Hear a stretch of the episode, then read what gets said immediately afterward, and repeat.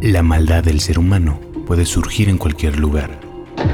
Un callejón oscuro en Ciudad de México. Un museo en París. Las cúpulas económicas en Nueva York. Muerte, locura, Sexo. estafas. Planeta Crimen. En el episodio de hoy, la casa de los macetones. Al instinto no se le pueden poner límites. Y mira que su padre, Rafael Pérez Hernández, lo intentó, de las maneras más aberrantes que te puedas imaginar. Pero al final, los hijos se le salieron de ese inhumano control. Cuando el deseo despierta, cuando picotea entre las piernas, la vista se nubla, la conciencia se pierde y ya nada importa, ni la moral, ni el miedo a lo desconocido, ni la amenaza del castigo. Cuando el deseo despierta, despierta. No importa ni que la persona que lo provoca sea tu propio hermano. Ella, con sus frescos 17 años, era la hija mayor. Él, el segundo, atravesaba los hormonales 15. Dormían cerca obligados por las circunstancias. En total eran seis hermanos y todos compartían el mismo espacio, un cuarto que más bien parecía galerón de prisión, con una sola ventana al fondo cubierta por barrotes y nada más que los catres formados en hilera, en una privación que su padre nunca imaginó que terminaría por despertar sus instintos. En esa celda familiar, apretujada y húmeda, fue como en las noches los hijos mayores empezaron a descubrir que les gustaba acostarse uno junto a la otra, que al acercar más sus cuerpos sentían calor, un calor distinto al de los rayos del sol que solo sentían de vez en cuando en el patio, que los abrazos que no se estaban quietos los hacían sentir bien, que tocarse más los hacía sentir mejor, y la naturaleza hizo el resto. Ese fue el triste despertar sexual de los dos hermanos. No podría haber sido peor, ni mejor, ni de ningún otro modo. Ellos eran las únicas personas que conocían. Sí, porque aquellos adolescentes no salían jamás a la calle. Su padre, Rafael, decretó que el mundo exterior estaba lleno de vicios, y durante 18 años mantuvo encerrada a toda su familia en su casa, la que los vecinos bautizaron como la Casa de los Macetones, y el cineasta Arturo Ripstein como el Castillo de la Pureza. Aquellos encuentros torpes pero estimulantes entre los jovencitos fueron el principio del fin. El castillo empezó a desmoronarse.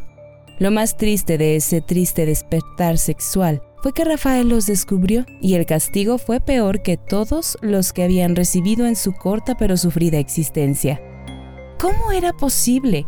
Él, que repudiaba los pecados de la humanidad, que había hecho todo para evitarle ese mundo lleno de podredumbre a su familia, se encontraba con dos de sus hijos entregándose a la lujuria, tocándose entre hermanos. ¡Incesto! Seguro fuiste tú, piruja igual que tu madre. Todas las mujeres son iguales. No pueden dejar de ser unas coquetas. Por eso se corrompen los hombres. Recibieron golpes, encierro, más privaciones que las de siempre, si es que eso era ya posible. Y la amenaza de que se arrepentirían si lo volvían a hacer. Aquel padre que todo quería controlar hizo agujeros en todos los rincones de la casa para a partir de ahí espiarlos a cualquier hora, en cualquier lugar, y asegurarse de que nadie más dentro de esos muros cayera en las garras del mal. Pero los dos adolescentes, Indómita y Libertad, harían honor a los nombres poco comunes que su padre les había puesto. Como guiados por esas cualidades, un día rompieron por fin su prisión. Eran los años 50. Todos sabían que algo raro pasaba dentro de esa vieja casona, ubicada en las calles de Godard e Insurgentes Norte, a unas cuadras de donde años después se construyó la estación de metro La Raza. Aunque era grande y había sido bonita, de estilo europeo, ya estaba en ruinas, solo adornada por los grandes macetones que sobresalían sobre el grueso muro del portón de entrada. Por eso, las madres de esa época amenazaban a sus hijos con que si se portaban mal, los iban a llevar a la casa de los macetones. Siempre olía raro. Más que a muerte flotaba en el aire un tufo venenoso y asfixiante. Y es que la casona era a la vez una pequeña fábrica de raticida. Ese fue el negocio de Rafael, en un taller que instaló en uno de los cuartos y en el que usó como obreros a sus propios hijos, aunque fueran menores de edad. O más bien, los usó como esclavos, porque desde luego no les pagaba, y esclavizados no solo por el trabajo, sino porque con las estrictas reglas que impuso como si fueran ley, estaba prohibido el ocio, padre de todos los vicios, así que no hacía falta tener horarios de descanso. Todo era trabajo, y en silencio no se fueran a distraer. El trabajo dignifica al hombre. Ya lo había dicho Marx un siglo antes, por eso para Rafael estaba bien que los niños empezaran a trabajar en cuanto pudieran. Eso les forjaría el carácter y los alejaría de otras actividades menos enriquecedoras para el alma. Además de convivir con el veneno, los niños veían jaulas llenas de ratas en el taller. Rafael las capturaba para probar nuevas fórmulas con ellas, a ver qué veneno era más efectivo, cuál las mataba en menos tiempo, cuál las hacía sufrir más. Despreciaba a las ratas como al resto de los seres humanos que había conocido a lo largo de su vida. Ratas, los hombres también son ratas, sin escrúpulos, una plaga contaminándolo todo. Con el pretexto de ir a vender el producto de la pequeña fábrica familiar, Rafael era el único que salía de la casa.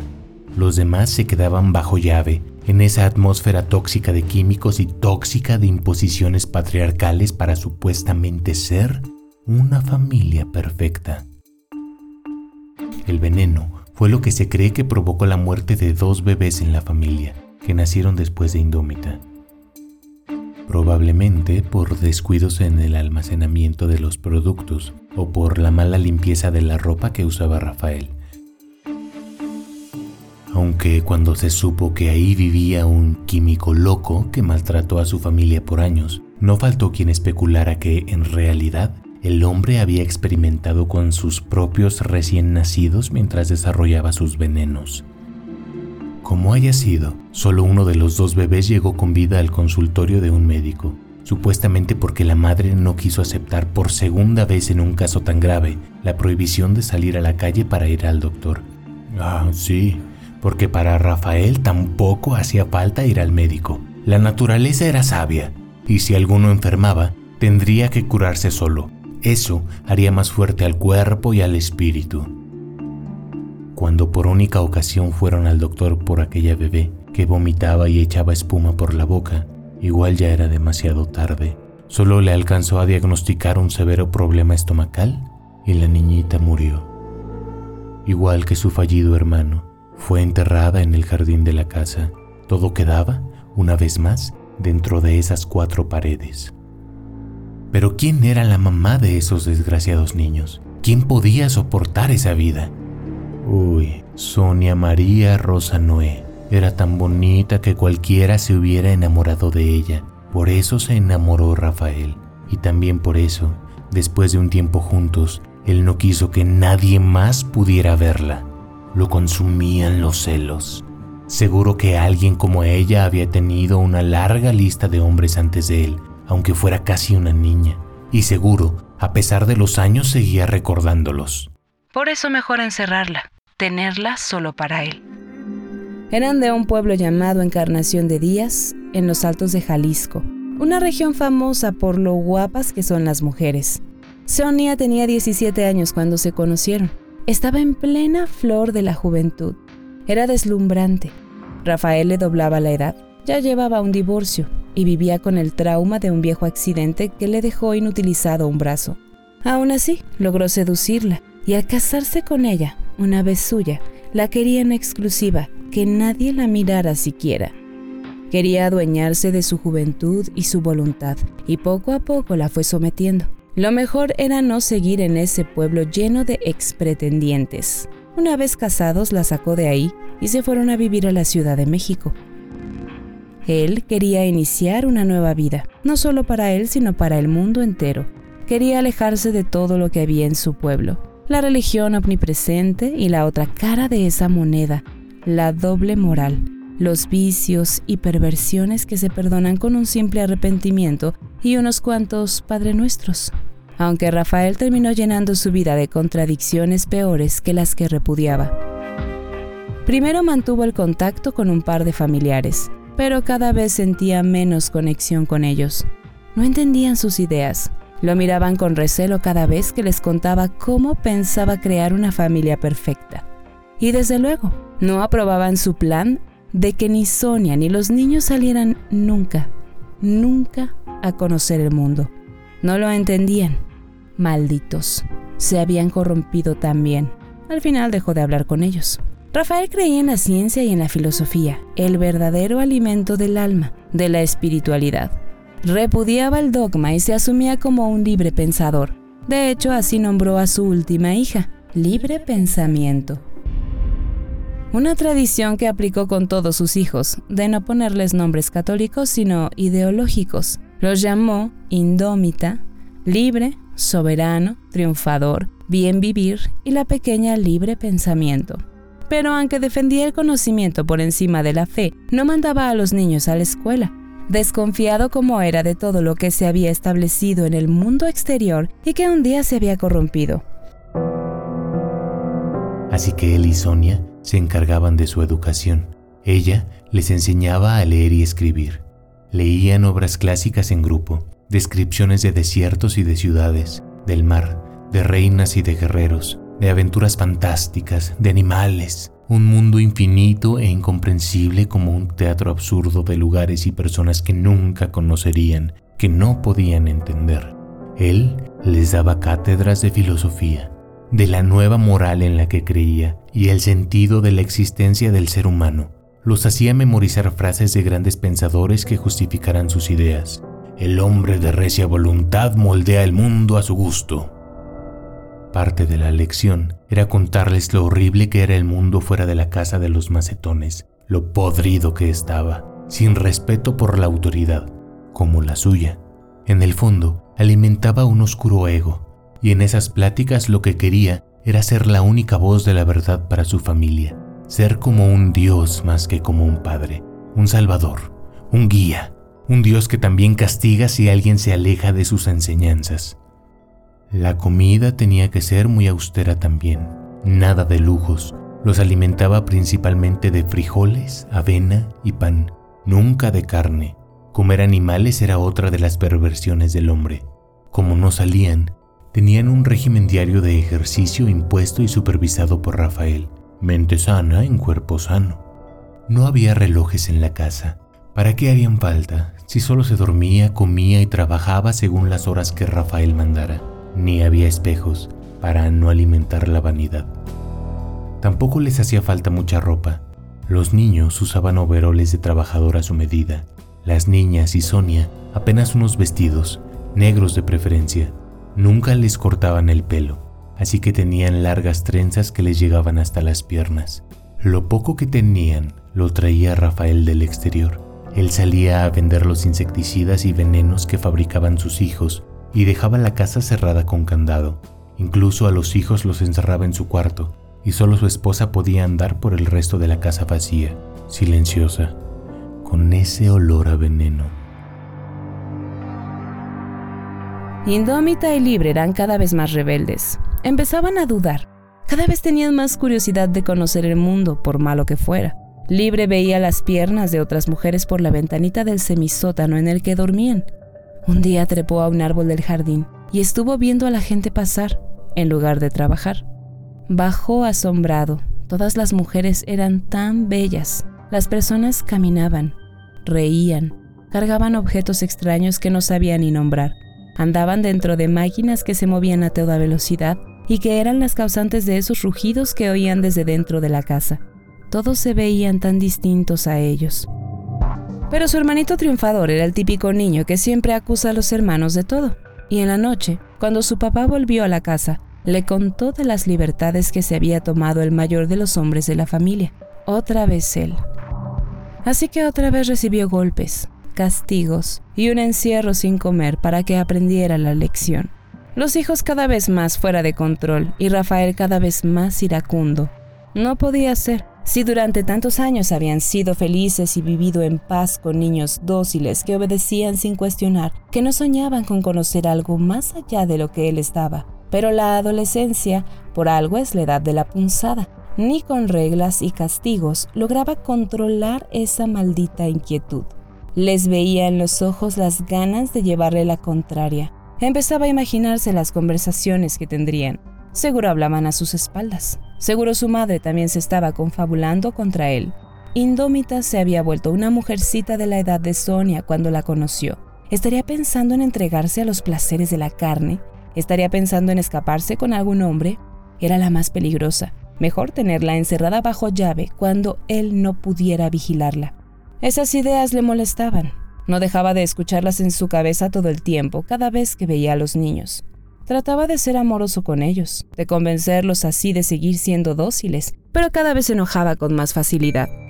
Ante el menor error, el menor cuestionamiento, les gritaba, les pegaba, llegó a decirles que los iba a matar por no valorar todo lo que había hecho por ellos, y eso los asustó y reveló aún más. Rafael veía desmoronarse su castillo y tomó una decisión arriesgada. Querían ver qué había afuera, pues ahora lo verían. Si no le querían creer, lo tendrían ante sus ojos, pero tenía que ser lo más ruin.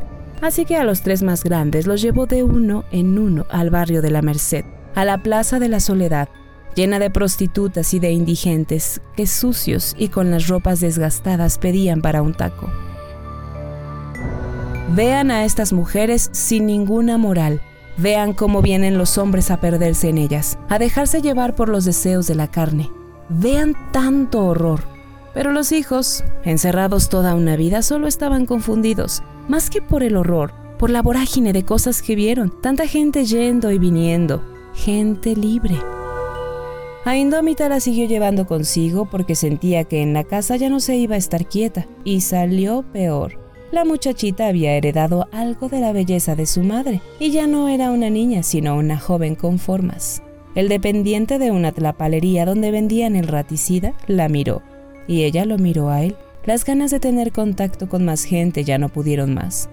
Dicen que fue un papelito que se encontró a alguien en la calle, un trozo de hoja con un mensaje que pedía ayuda, que decía que vivían encerrados, que su papá les pegaba, que los iba a matar. Siempre indómita estaba detrás. Un vecino lo recogió. Era fácil de creer. De hecho, era una pieza que armaba el rompecabezas de lo anormal que era esa casa. ¿Por qué nunca salían los hijos si los vecinos sabían que ahí vivían los niños? ¿Por qué la esposa ni se asomaba a tirar la basura o ir al mercado? ¿Por qué nadie los conocía? ¿Por qué solo el papá andaba en la calle vendiendo sus apestosos raticidas? El vecino avisó a la policía, que inició una vigilancia alrededor de la casa. Una vez tocaron el portón, pero nadie abrió. Sabían que había alguien ahí dentro, pero fue como si no. Hasta después de hacer guardia varios días fuera de la casa, Rafael tuvo que salir. Entonces aprovecharon para entrar y hacer una inspección del lugar. Lo que los agentes encontraron los horrorizó una cárcel a medida, una prisión familiar y privaciones como si adentro de aquella casa todavía fuera el medioevo. Era 24 de julio de 1959. Los periodistas no tardaron en llegar. La gente ya rodeaba toda la cuadra. Los niños encontrados dentro de la casona eran un triste espectáculo. Los chicos lloraban, escondían la cara, estaban sorprendidos y atemorizados ante la presencia de tanta gente de más personas que las que habían conocido nunca. Los grandes confirmaban una historia terrible, que nunca salían, jamás, que se alimentaban de lo mismo, vivían bajo llave y dormían en catres en un sótano. ¿Qué hacían todo el día? Trabajar y trabajar en lugar de jugar, como niños. Trabajar y escuchar las enseñanzas de su padre que los tenía ahí por su bien, protegidos, resguardados de la maldad. Algunos apenas sabían hablar los periodistas escribieron que parecían tener retraso mental. Estaban desnutridos, pálidos, se veían enfermos. Sonia, la madre, salió cargando en brazos a la más pequeña, recién nacida, de menos de dos meses. Todavía era guapa, apenas pasaba de los 40 años, pero tenía la mirada triste, vacía. La multitud la rodeaba. ¿Y Rafael? Lo detuvieron inmediatamente Inhumano sujeto tuvo secuestrada a su familia durante más de 15 años, decía un periódico a todo lo ancho. La fotografía mostraba al hombre de 60 años con mirada del loco, la barba canosa y medio crecida, algunas canas en el pelo, las cejas un poco arqueadas, como en gesto de angustia, del que no sabe nada. Y trató de hacerse el loco, el que no sabía de qué hablaban, negó las quejas de su pobre familia, que no comían más que frijoles y avena. Falso. Hasta 150 pesos se gastaba en llevarles frutas y verduras frescas.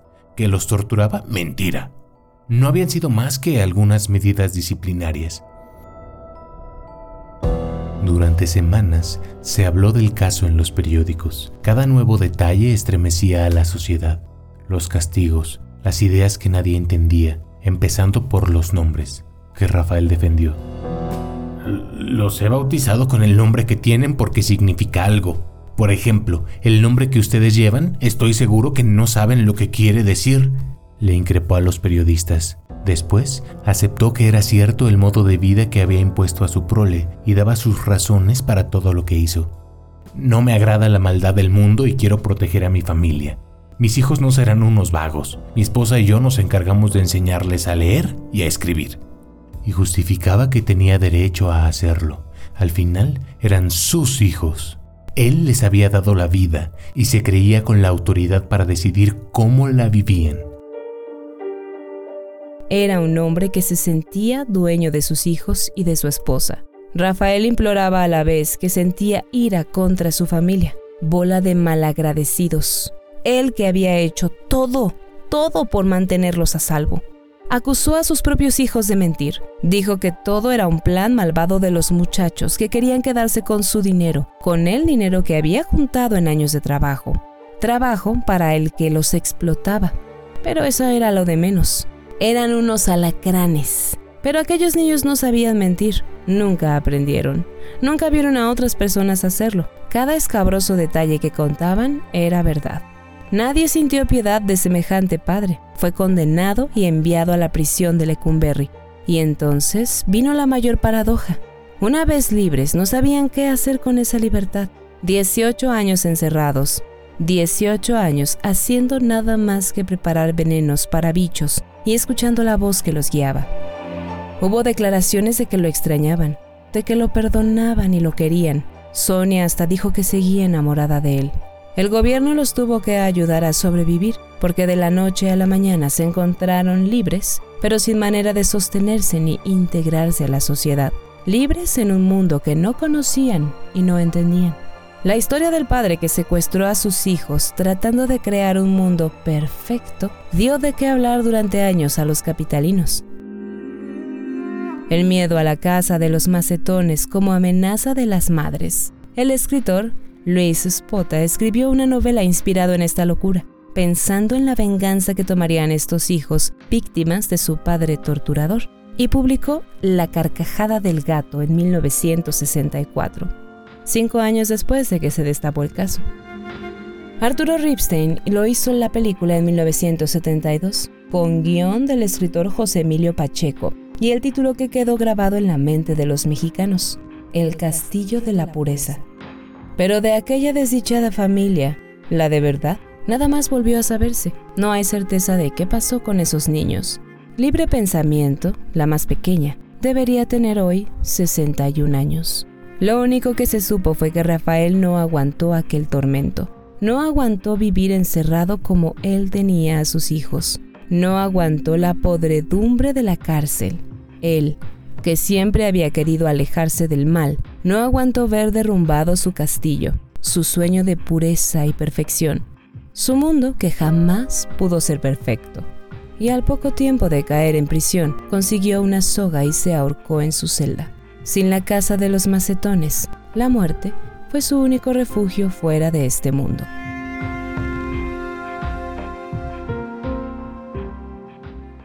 Narrado por Ricardo Ribón y Mariana Perusquía. Texto e investigación y Charo Arteta. Producción en audio, Uriel Islas. Esta fue una producción de Máquina 501 para el mundo. De Nada Mundo. Productor ejecutivo, Manny Mirabete.